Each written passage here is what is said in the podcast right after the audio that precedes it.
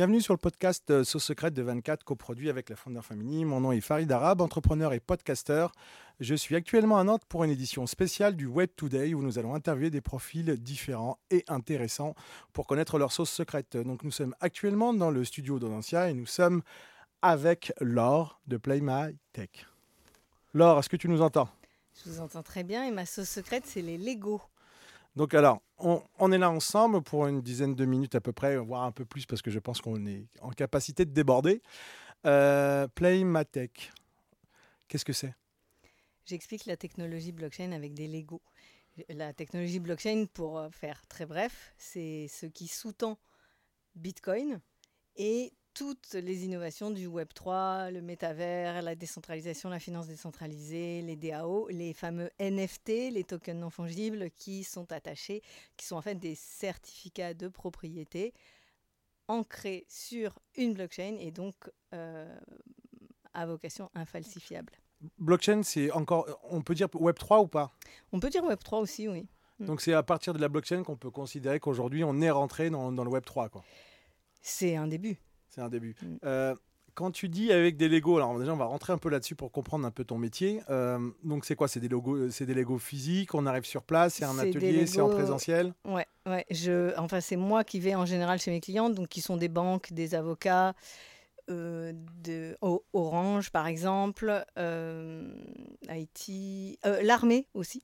Je ne dis pas quelle branche, mais j'ai. Donc tu lui fais, tu lui fais jouer, la, Exactement. le logo là. Alors j'ai pris une photo avec les manches d'uniforme, parce que j'ai pas pris les personnes en photo, les personnels, mais ils étaient d'accord pour les manches d'uniforme euh, autour de mes Lego. Tout à fait. Je, je, je touche moi aussi les Lego, mais dans un atelier euh, normal, en fait, les participants manipulent les Lego parce qu'en fait, on crée ensemble une blockchain. On représente nous-mêmes, chaque participant représente un certain nombre d'acteurs et d'interactions sur une blockchain. Donc ils comprennent physiquement en fait. Ça tu spatialises.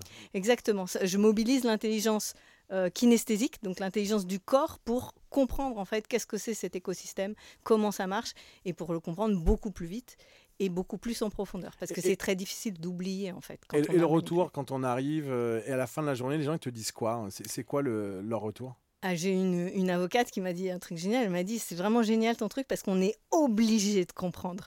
Moi, je suis venue avec plein d'a priori contre les sales crypto-monnaies, euh, le trading, euh, bah c'est pas bon. Et elle a dit en fait j'étais obligée de comprendre. On peut pas oublier. Et d'autres tours, c'est les gens qui disent je comprends enfin alors que je lis des articles et j'écoute des confs depuis six mois. Ça y est, j'ai tout compris. Donc, donc si je peux, enfin si je comprends, ta sauce secrète aujourd'hui, c'est le learning by doing. Ouais, euh, mais by doing euh, métaphoriquement, puisque du coup, je ne fais pas coder les gens, mais je leur fais vraiment créer une modélisation concrète euh, en Lego de, de, ce qui se passe, de, Vraiment tous les concepts. Si, on fait un focus, on arrive, on est dans une salle, euh, toi tu es là, tu nous donnes des Lego, tu nous représentes une sorte de blockchain, ça veut dire un, petit peu comme une sorte de, euh, j'allais dire euh, pour un vélo, une chaîne de vélo où chacun a une petite chaîne. Comment, comment ça se représente Alors c'est vertical. C'est-à-dire que chaque, le premier bloc, le bloc de la genèse, donc le début d'une blockchain, c'est le bloc blanc.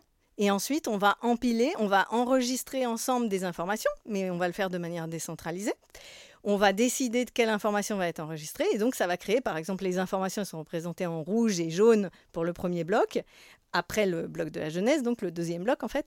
Et euh, quand on va décider de qui fait le minage de ce bloc, qui va obtenir la récompense en bitcoin, etc., euh, eh bien, il va poser sur son bloc genèse un bloc orange, parce que rouge et jaune, ça fait orange pour ceux qui suivent, et tout le monde, de manière décentralisée, va mettre à jour son sa copie de la chaîne et donc va se retrouver avec le deuxième bloc posé et ça va continuer, troisième bloc, quatrième bloc. Ça, dure combien de temps? En combien de temps on peut apprendre ça? Alors, dans l'idéal, j'aime bien former sur 4 fois 2 heures. Et c'est ce que j'ai ah, fait avec des avocats, etc. Pour qu'il y ait une vraie digestion et que la compréhension elle soit. Voilà. Mais déjà, honnêtement, si on fait une heure, une heure et demie, un peu la session d'intro, le kick-off, des il y a pas mal de gens qui disent wow, c'est tellement énorme la valeur qu'on a eue qu'en fait, on n'a pas besoin de vos services pour la suite. on est opérationnel. Je dis ah, zut, c'est pas du bon marketing. Mais voilà. Et c'est combien de, personnes tu peux former au maximum? Alors, de combien? là aussi, dans l'idéal, quand c'est vraiment le, le, où on veut aller vraiment au fond et au bout des choses, c'est 10 personnes par atelier. Euh, et, et, du coup, toutes leurs questions remontent, toutes les questions intelligentes, bêtes, etc. Et du coup, la connaissance, elle est mais 99%. Quoi. Et elle est partagée.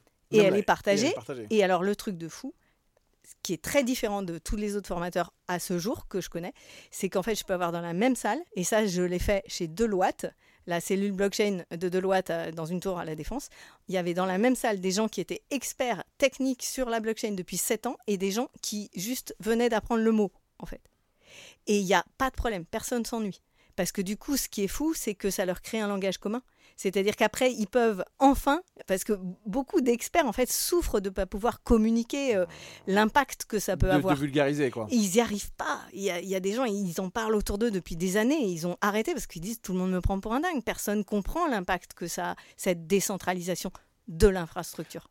Et maintenant, si on parle un peu plus, euh, si on prend de la hauteur un peu en termes de macro, toi, tu penses qu'aujourd'hui, alors Bon, on est au mois de, je pense au mois de juin, on est en 2022, il y a eu un crash encore un de la blockchain, enfin pas de la blockchain, du Bitcoin. D'autres ont suivi, il y a eu des crashs de monnaie, euh, certains ont dit.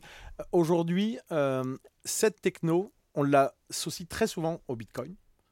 parce qu'elle a été créée pour le, le par Bitcoin, le Bitcoin, ouais, par le Bitcoin. Mm. Mais aujourd'hui, ce qui se passe, c'est que finalement, on va beaucoup plus loin qu'une simple monnaie c'est qu'il y a d'autres utilisations aujourd'hui de la blockchain. Donc, il y en a dans le, euh, dans le domaine du droit avec les contrats.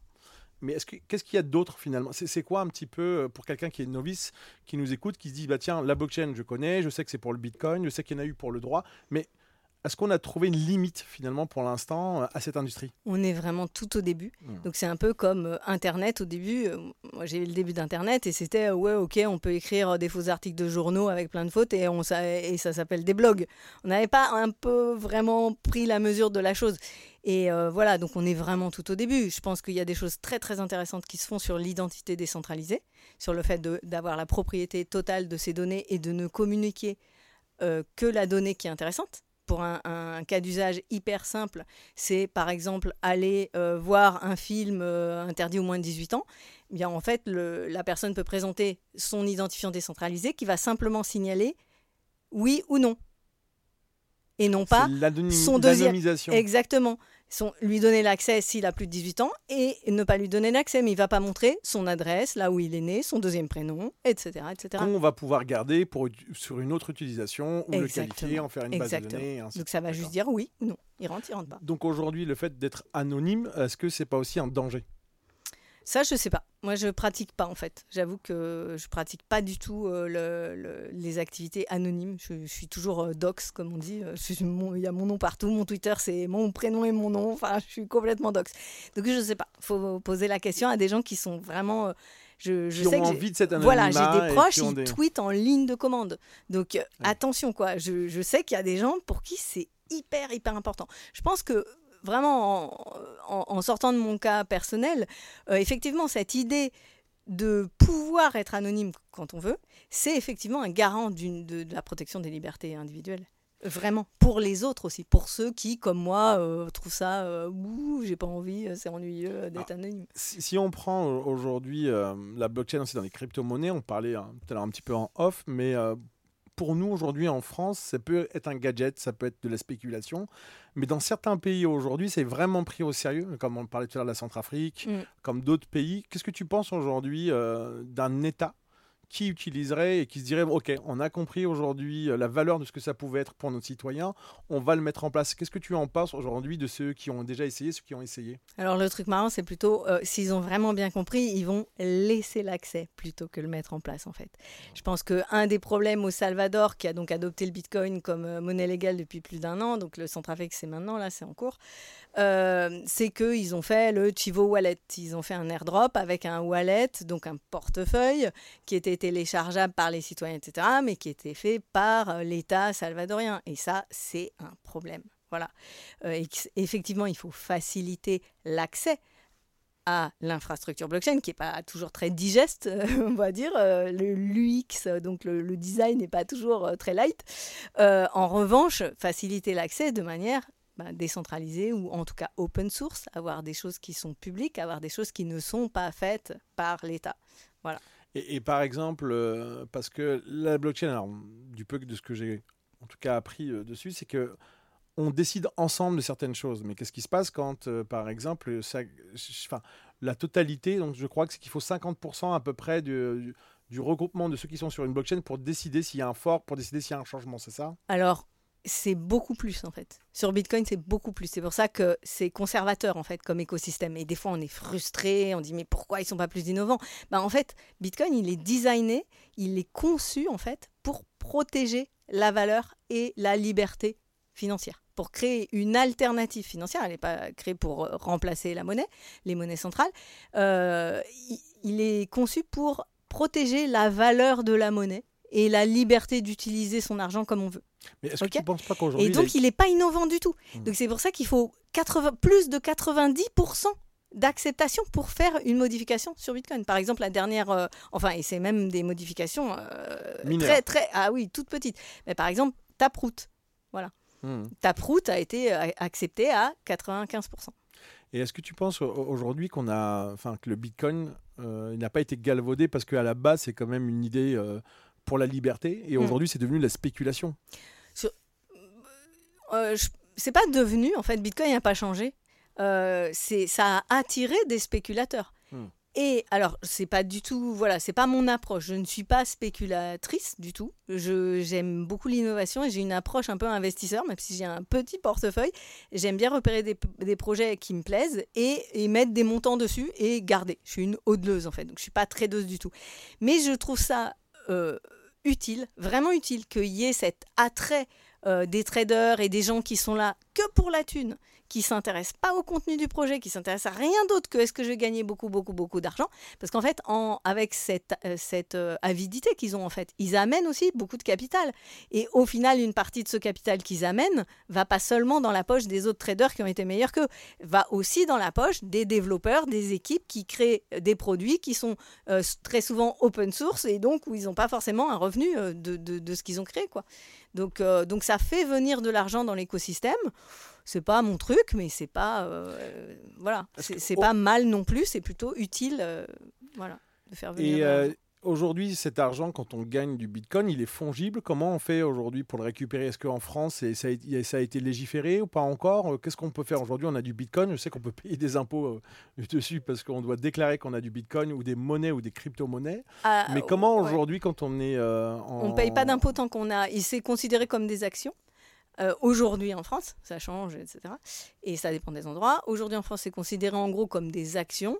Donc si on ne l'a pas vendu, si on continue à avoir du Bitcoin et si on n'a pas acheté quelque chose qui a une valeur identifiable euh, avec, c'est-à-dire que si j'achète une, une, Tesla en Bitcoin, forcément, voilà, on va évaluer la valeur de ma dépense et on va considérer qu'à ce moment-là, j'ai réalisé les profits éventuels que j'aurais fait sur mon Bitcoin. Mais si j'ai acheté mon Bitcoin à 60 000 et que quand j'achète ma Tesla, mon Bitcoin il vaut que 30 000 et j'ai acheté une Tesla avec, eh ben en fait j'ai une perte en capital. Donc je ne vais pas payer 30% de flat tax puisque je peux prouver que je l'ai acheté à 60 000. C'est seulement le gain, le gain qui est taxé, euh, voilà, flat tax. Donc finalement aujourd'hui, donc bon, tu enseignes le blockchain, tu enseignes la crypto-monnaie. Est-ce que tu, il y a des gens qui sont intéressés à un petit peu à parler avec toi de NFT euh, oui, alors là, beaucoup, beaucoup plus. Euh, avec les avocats, on a vraiment forcé là-dessus aussi. Euh, smart contract, forcément, avec les avocats, smart contract et NFT.